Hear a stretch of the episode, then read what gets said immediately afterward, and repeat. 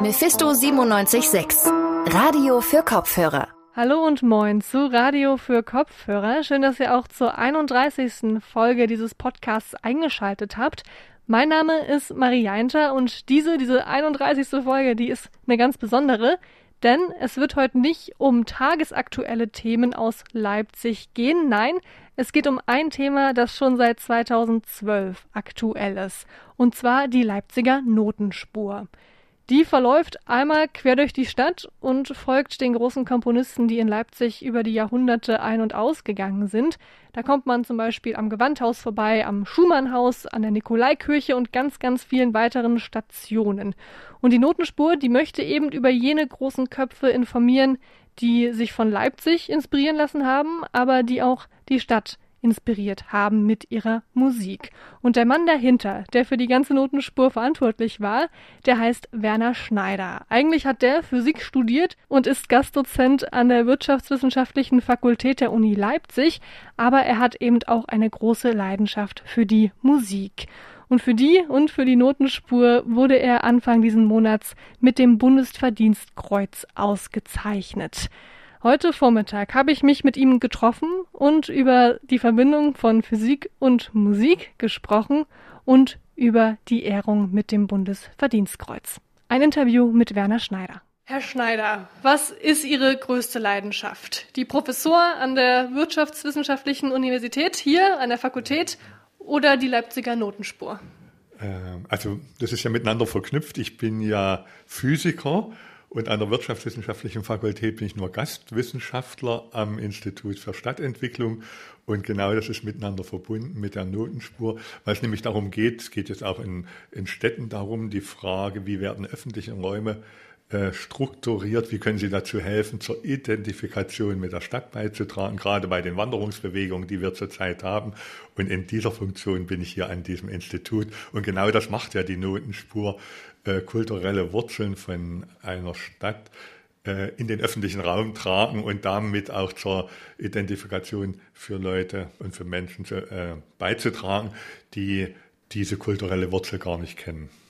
In erster Linie würde ich aber niemals auf diese, diese Verknüpfung kommen. Wie, Physik und und Musik, Physik und genau, ja, also Physik und Musik. Musik sind auch Schwingungen, also insofern die technische Seite oder die physikalische Seite ist schon nah. Nee, das liegt gar nicht so weit weg, wenn Sie sich angucken, wenn sich damals in den 20er Jahren in Berlin Einstein und Planck und so weiter getroffen haben, dann haben sie Hausmusik gemacht. Jeder hat ein Instrument gespielt und dann haben sie Hausmusik gemacht. Und das bei Physikern ist das oder Naturwissenschaftlern, aber vor allen Dingen Physikern, die sind sowieso ein bisschen mehr generalistisch angelegt, also sehr auch philosophisch und naturphilosophisch.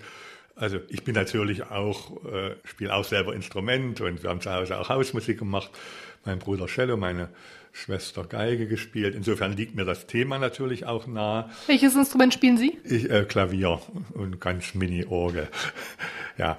Und äh, von daher ist es eigentlich äh, verschiedene Sachen zusammen zu übersehen und, und äh, zu denken. Und wenn Sie jetzt so Physiker angucken, die denken meistens in Zusammenhängen, dort wo andere die nicht sehen. Und das ist mir dann an der Stadt sofort auch aufgefallen, dass wir eben diese Orte, was heißt sofort, aber irgendwann mal aufgefallen, dass wir eben diese Orte auch haben, an denen die Musik entstanden ist, wie sonst nur noch in Wien, erhaltene Orte glücklicherweise.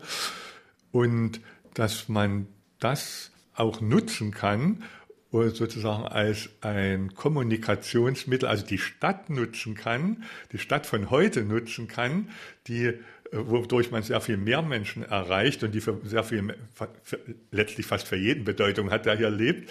Und diese Stadt, die gebaute, dann nutzt, um auch diese kulturelle Wurzel dann zu erschließen und äh, sie an Menschen zu bringen, die sonst keinen Zugang äh, haben oder eben kein Glück hatten, mit Musik aufzuwachsen, so kann man es ja auch sagen. Mhm. Also Sie wollen sozusagen Musik generell in der Stadt verwurzeln und den Leuten es damit. Ja, das ist nun einmal die wichtigste äh, Wurzel, kulturelle Wurzel Leipzigs, die ja ähm, schon also sehr lange, also äh, ist so ein spezielles Netzwerk hier in Leipzig entstanden, eben durch diese glückliche Lage an den Handelswegen. Und diese Handelswege haben eben nicht nur Waren transportiert, an denen sind auch Ideen äh, transportiert worden und haben sich eben auch Künstler bewegt und vor allen Dingen viele Musiker und die dann auch hier in Leipzig heimisch geworden sind oder hier studiert haben, der größere Teil und von daher so einen europäischen Austausch gemacht haben. Nicht, das ist die eine Schiene. Die andere Schiene ist übrigens die Universität.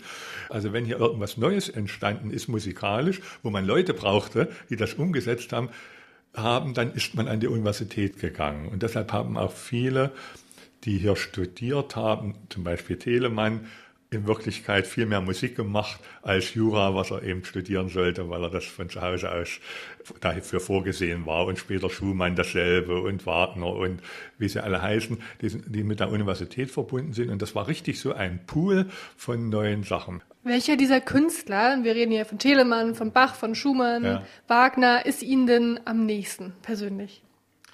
Naja, kommt immer darauf an, von welcher Seite, von der musikalischen oder auch von der Haltung. Also von der Haltung ist es ganz sicher Bach und Mendelssohn, so, weil sie beide äh, nicht, hm, nicht nur von sich, nicht nur für sich selber gedacht haben und von sich selber überzeugt waren und sich selber präsentieren wollten, sondern weil ihm beiden sehr bewusst waren, dass sie in einer besonderen Situation waren oder, oder dass ihnen die Begabung, diese Riesenbegabung, die sie hatten, was ihnen natürlich auch bewusst war, dass sie die sich nicht erarbeitet hatten, sondern dass sie, die ihnen in die Wiege gelegt worden war. Und Bach hat sich ja da immer, um das sich bewusst zu machen, äh, das Wichtigste habe ich mir nicht erarbeitet, sondern geschenkt bekommen. Sozusagen hat er immer dieses SDG an die Partituren, äh, an die Partituren reingeschrieben und also äh, Solo Deo Gloria, aber eben zu sagen, ich verdanke mir das nicht selber. Und so ähnlich hat das ja dann auch Mendelssohn gesehen. Er ist ja in so einer äh, gut bürgerlichen, reichen jüdischen Familie aufgewachsen in Berlin und da gehörte das einfach dazu zu sagen, wir leben sozusagen auf der Sonnenseite und deshalb ist es einfach unsere Verpflichtung, andere daran Anteil haben zu lassen. Und das hat ein fantastischerweise hier in Leipzig gemacht in seiner Zeit, hat Leute gefördert, die schwerer hatten als er, hat Konkurrenten gefördert, zum Beispiel Schumann oder Berlioz, und das hat kein anderer gemacht, weil er gesehen hat, er hat eine Begabung, eine Art, diese dunklen Töne der Romantik, die ich nicht habe, und das ist ganz wichtig für die Weiterentwicklung. Und deshalb hat er ihn richtig gefördert. Das ist fantastisch. Die Notenspur, die wurde dann 2012 eröffnet, aber die Idee, die war schon älter. Sie haben schon 1998 und 2003 diese Idee der Stadt näher gebracht. Aber beide Male ist daraus nichts geworden. Warum haben Sie dann trotzdem weitergemacht? Ja, da kommen wir gleich zu der Frage, äh, dass es ein Gemeinschaftsprojekt ist. Also die beiden ersten Anläufe, das war schon hauptsächlich eine Einzelleistung. Da habe ich eben gedacht, das ist so, wie es in meinem Fachgebiet Physik ist. Wenn man eine neue Idee hat, dann die besser ist als die vorhergehenden, dann äh, publiziert man das in zwei, drei äh, bedeutenden wissenschaftlichen Fachzeitschriften und stellt das noch auf zwei, drei großen Konferenzen vor und dann ist die Sache durch, weil sich ja jeder damit äh, davon überzeugen kann, dass das besser ist als das jetzige. Und das war mein Lernen meine Lernaufgabe, dass das in der Kultur oder in den Geisteswissenschaften nicht so ist, dass dort also nicht Ideen bewertet werden, sondern letztlich äh, Ressourcen oder auch Netzwerke, Einflussmöglichkeiten. Ja? So, und nachdem das dann zweimal gescheitert ist und ich war DDR-bedingt war, konnte ich erst nach der Wende dann äh, so in die wissenschaftliche Laufbahn einsteigen. Äh, da hatte ich, war ich dann wissenschaftlich also dann auch international erfolgreich. Und dann habe ich gesagt, na gut, wenn die Stadt das nicht will, dann ist es eben so. Dann mache ich die andere Sache, die ich ja auch gerne mache und auch da erst machen konnte. Und dann saßen wir mal in ein, im, im Riquet-Café war das, mit anderen zusammen und dann haben wir mal erzählt, oh, früher hat man so Ideen und jeder hat mal erzählt, ich sagte, ich hatte ja auch mal so eine Idee mit so einem Musikpfad durch Leipzig, Tonleiter hatte ich das damals noch genannt. Und dann sagten die alle, oh, das wäre doch toll und das wäre doch toll für Leipzig und mach das doch nochmal. Und das ist doch wie, dreimal muss man schon mal probieren, wie im Gleichnis in der Bibel da hier von dem Feigenbaum. Und wir unterstützen dich. Und ich hätte das ohne dieses Votum dieser Leute, die gesagt haben, mich unter, also mich letztlich ermutigt hätten, hätte ich es nicht wieder angefasst. Die Notenspur, die ist erfolgreich geworden. Mittlerweile würde ich auch so schon sagen, dass sie einfach auch ein fester Bestandteil ja. der mhm. Stadt geworden ja, ist. Man sieht es ja wirklich sehr offensichtlich mittlerweile. Hätten Sie gedacht, dass es sich in die Richtung entwickelt? Also stolz bin ich da überhaupt nicht drauf, weil ich weiß, wie oft das vor dem Scheitern stand und dass es genauso hätte im Papierkorb landen können oder auf einem Stapel irgendwo unterste Schublade äh, und wo andere gute Ideen auch liegen und dass ich geworden bin. Also ich bin da sehr dankbar und, und auch für die Unterstützung. Und es ist wirklich ein Gemeinschaftswerk, ja, und dass so viele unterschiedliche Berufe da mitgemacht haben. Also das ist ja das Tolle hier.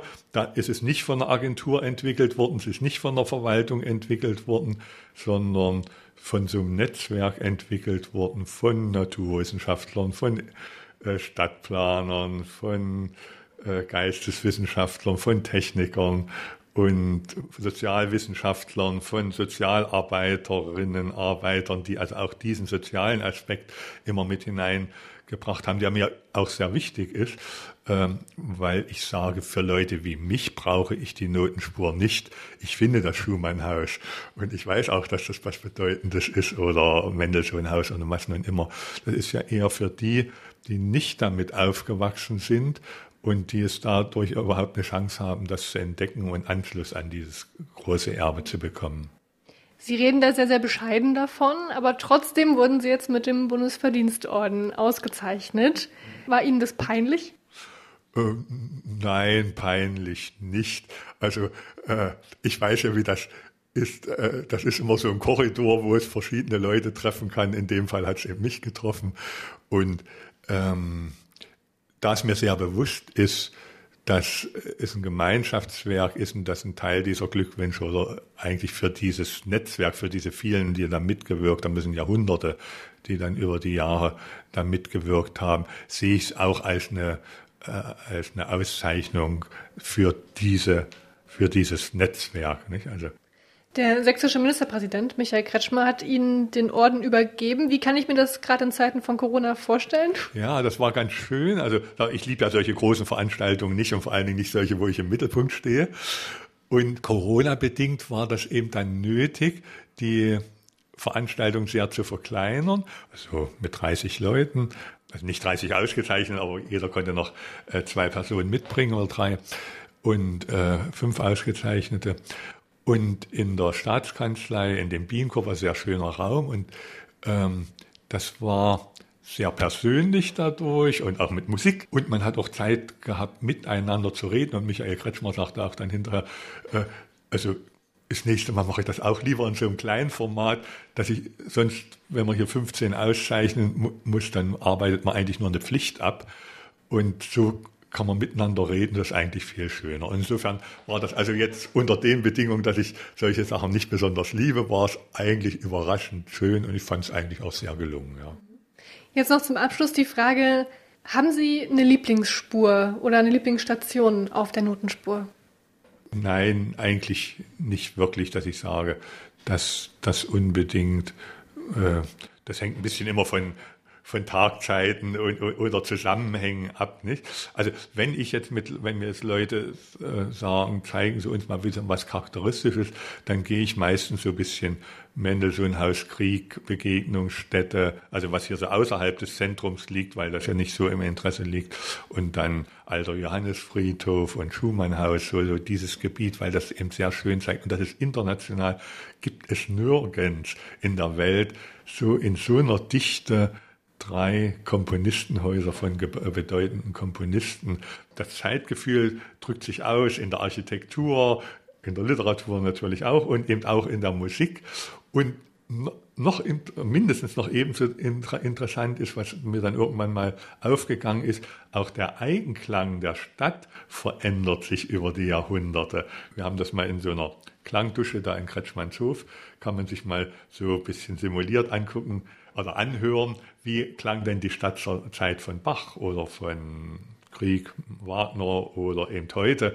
Und das ist frappierend. Und wenn sich dazu immer eine, eine, äh, eine Komposition aus der Zeit anhören, wie, wie sehr das miteinander korreliert ist. Ja, also heute eben sehr viel aggressiver, aber wenn Sie das Mikro in Augustusplatz dorthin halten, dann wissen Sie auch, warum dass wir mit sehr viel aggressiven und sehr sehr schnellen, dynamischen äh, Klangeinflüssen oder überhaupt Einflüssen, äh, die dauernd auf uns einstürmen, umgeben sind und dass deshalb auch unsere Sprache, unsere, auch unsere Musiksprache darauf reagieren muss. Das sagt Werner Schneider, der Kopf hinter der Leipziger Notenspur. Und damit haben wir diese Folge von Radio für Kopfhörer auch schon wieder hinter uns gebracht. Schön, dass ihr wieder eingeschaltet habt. Ich hoffe, es hat euch gefallen. Ich hoffe, ihr konntet was lernen. Wenn dem so ist oder wenn ihr Feedback an uns habt, dann schreibt uns doch gerne. Wir sind auf allen Social Media Kanälen vertreten. Ansonsten bleibt mir nur noch Danke zu sagen an die Leipziger Sparkasse für die finanzielle Unterstützung. Besucht uns auch mal auf unserer Website radiomephisto.de und schaltet am besten auch morgen wieder ein hier bei Radio für Kopfhörer. Mein Name ist Marianta. Ciao. Mephisto 976. Radio für Kopfhörer.